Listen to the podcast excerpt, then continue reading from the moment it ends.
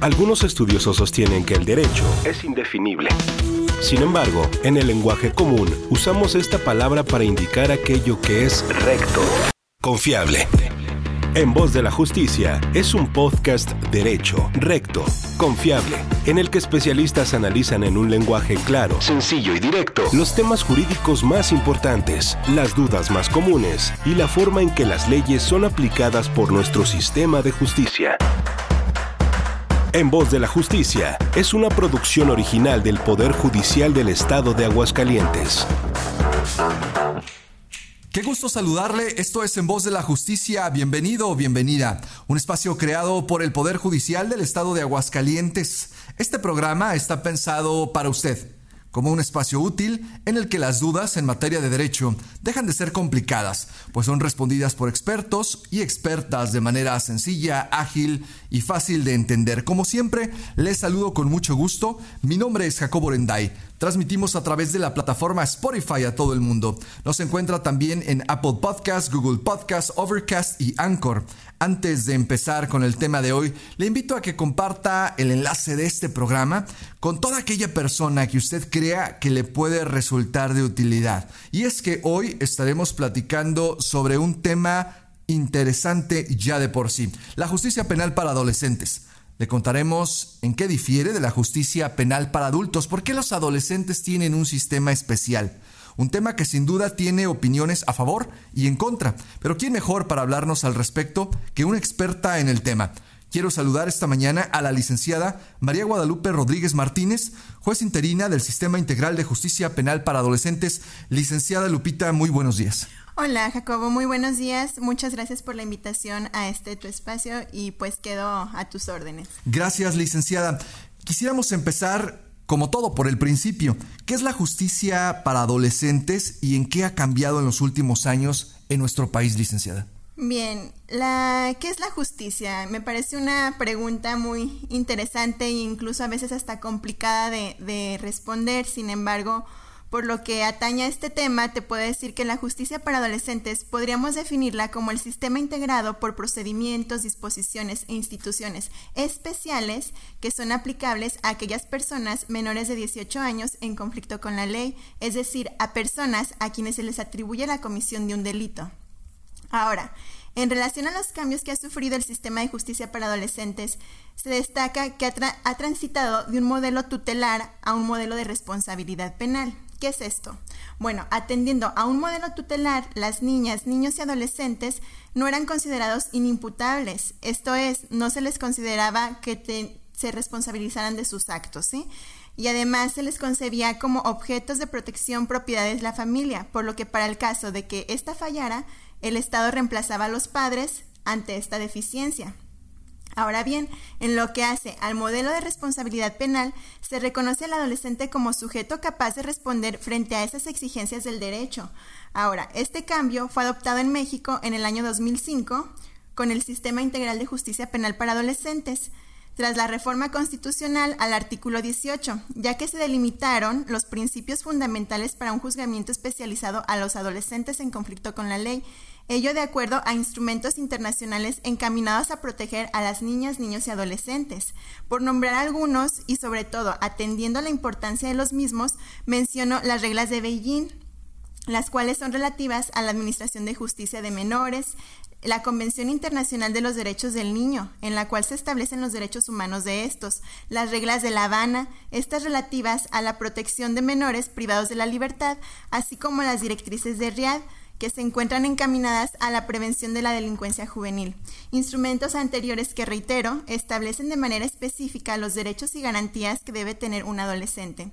Ahora, atendiendo a la reforma antes indicada, es decir, la del 2005, es que en México, en el año 2006, se publicaron códigos y leyes a nivel estatal especializadas en materia de adolescentes. Sin embargo, esto cambió pues atendiendo también a las reformas constitucionales al sistema de justicia penal en México en el 2008 y de derechos humanos en el 2011, es que el 18 de junio del 2016, pero ahora ya a nivel nacional, se pone en marcha el sistema de justicia penal para adolescentes, el cual se encuentra regulado en la Ley Nacional del Sistema Integral de Justicia Penal para Adolescentes, que actualmente se encuentra vigente.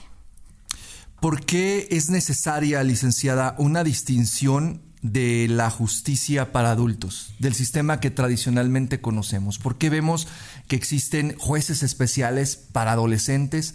¿Por qué vemos eh, que existen incluso lugares para compurgar penas especiales para adolescentes que están separados completamente de los adultos?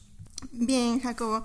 Mira, es necesaria esta distinción a que, estamos haciendo referencia en esta plática, dado que debe atenderse a que el adolescente es una persona que se encuentra en desarrollo y cuenta con aspectos cognitivos, físicos y psicológicos específicos, por ende se requiere una especialización a fin de contar con las herramientas necesarias para conocer sus etapas y entender cómo funcionan sus mentes, cómo controlan sus emociones, pero sobre todo, el modo en que dichas emociones impactan su conducta, para de esta manera garantizar su real bienestar integral.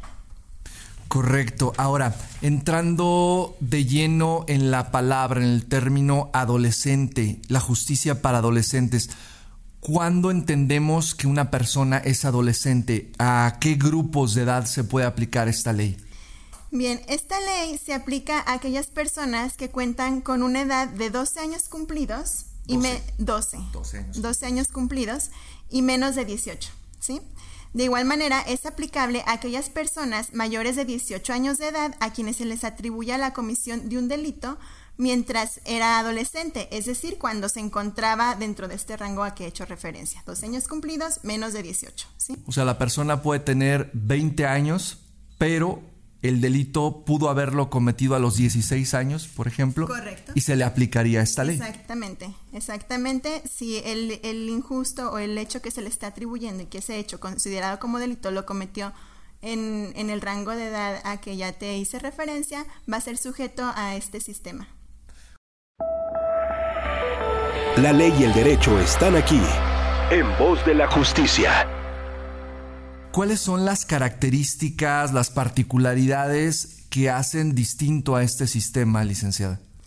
Bien, Jacobo, si bien existen algunos principios que son concurrentes con el sistema penal para adultos, dentro del sistema integral reciben una connotación específica para el caso de adolescentes.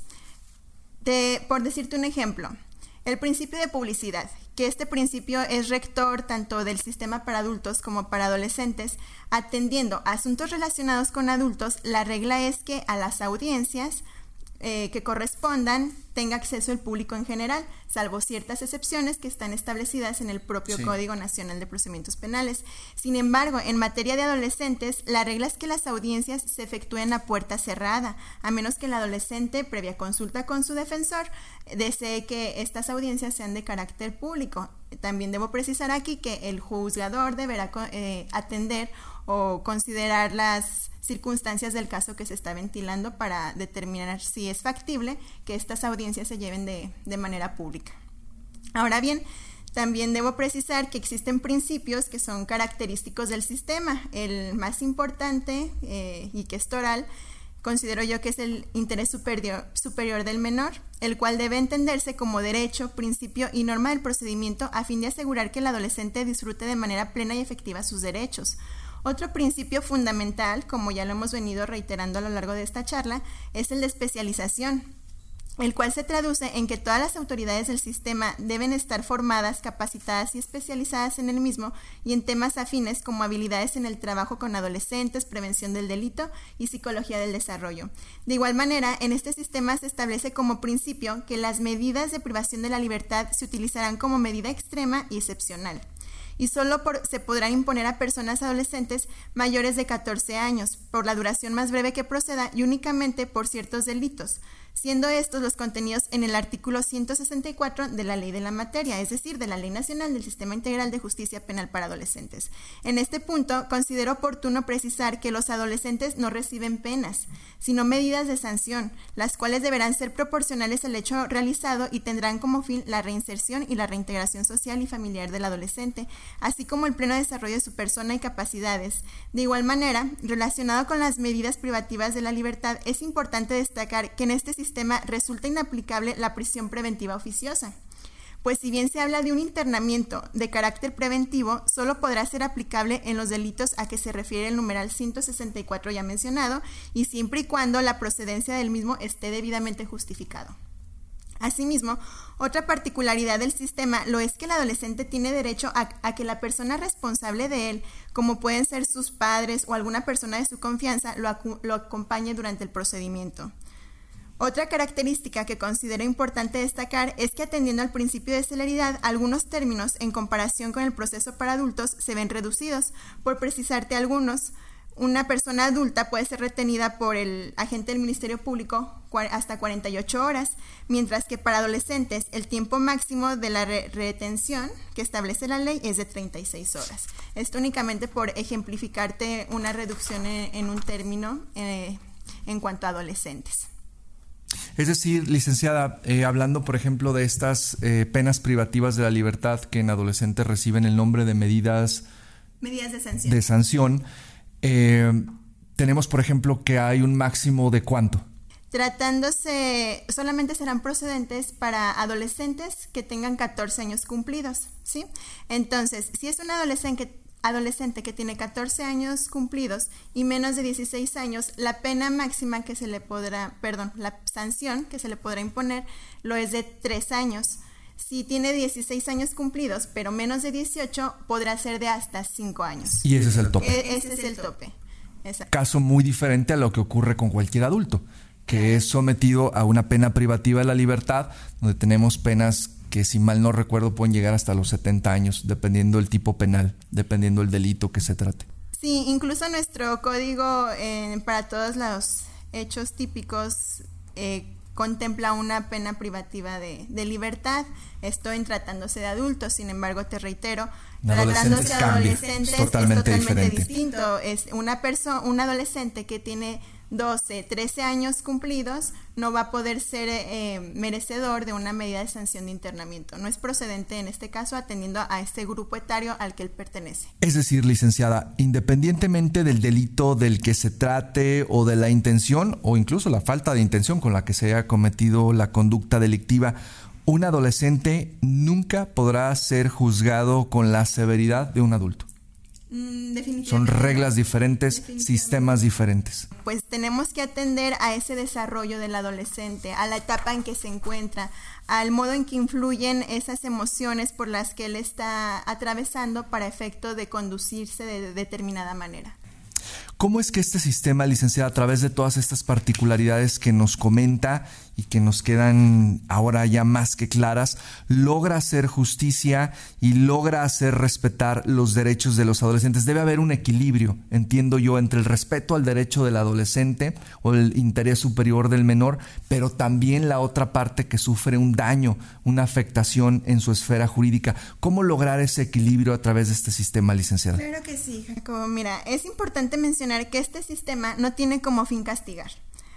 Eh, no tiene como fin castigar al adolescente, que normalmente es una cuestión que a veces es difícil de entender para la sociedad en general, sino que como ya lo mencionaba, la finalidad es la reinserción y la reintegración social y familiar del adolescente. Ello evidentemente sin pasar por alto los derechos de las víctimas, pues la autoridad jurisdiccional, al igual que en asuntos relacionados con adultos, se encuentra obligada a velar porque se repare de manera integral el daño ocasionado a la víctima con motivo de la conducta desplegada por el adolescente.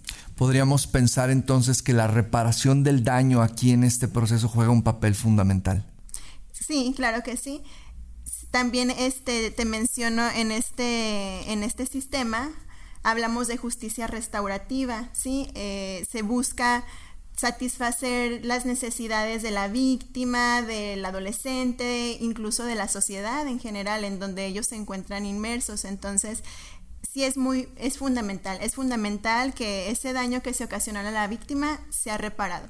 Y además es muy importante, licenciada, entender las dimensiones y el alcance de este sistema de justicia para adolescentes para de verdad entender la dinámica social que se presenta día a día, no solo en Aguascalientes, sino en todo el país. Licenciada, yo quiero agradecerle eh, mucho su presencia con nosotros en esta edición de En Voz de la Justicia y antes de despedirnos, ¿algún consejo práctico que nos guste compartir al respecto? Bien, yo estimo que para que el sistema funcione y prospere es importante que se haga una mayor difusión, una mayor difusión de este sistema, pero no únicamente enfocado a los operadores, sino a la sociedad en general, para así generar un cambio de mentalidad y cultura, pues es indispensable que los adolescentes sean considerados como personas cuyas necesidades son distintas a las de los adultos, y reitero, sin que lo anterior quiera decir que se pasará por alto los derechos de las víctimas.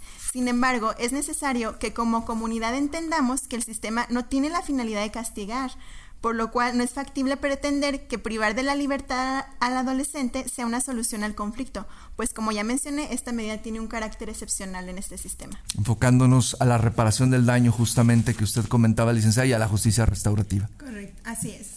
Bien, pues estamos haciendo nuestra parte de la labor en difundir justamente esta parte y comprender un poco mejor este sistema de justicia penal para adolescentes. Licenciada María Guadalupe Rodríguez Martínez, jueza interina del Sistema Integral de Justicia Penal para Adolescentes, muy bienvenida. Muchas gracias, Jacobo. Quedo a tus órdenes. Muchísimas gracias. Quiero comentarle también que las sugerencias de temas o preguntas son bien recibidas a nuestro correo institucional comunicación social arroba.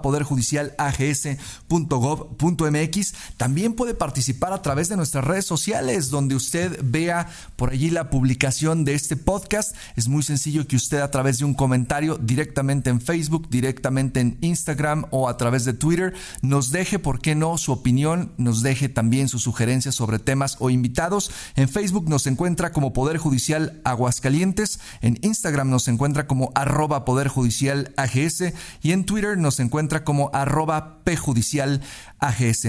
Agradezco a Madeleine los controles técnicos en esta emisión. Mi nombre es Jacobo Renday. Que tenga usted un excelente día. Escuchas En Voz de la Justicia, un podcast derecho.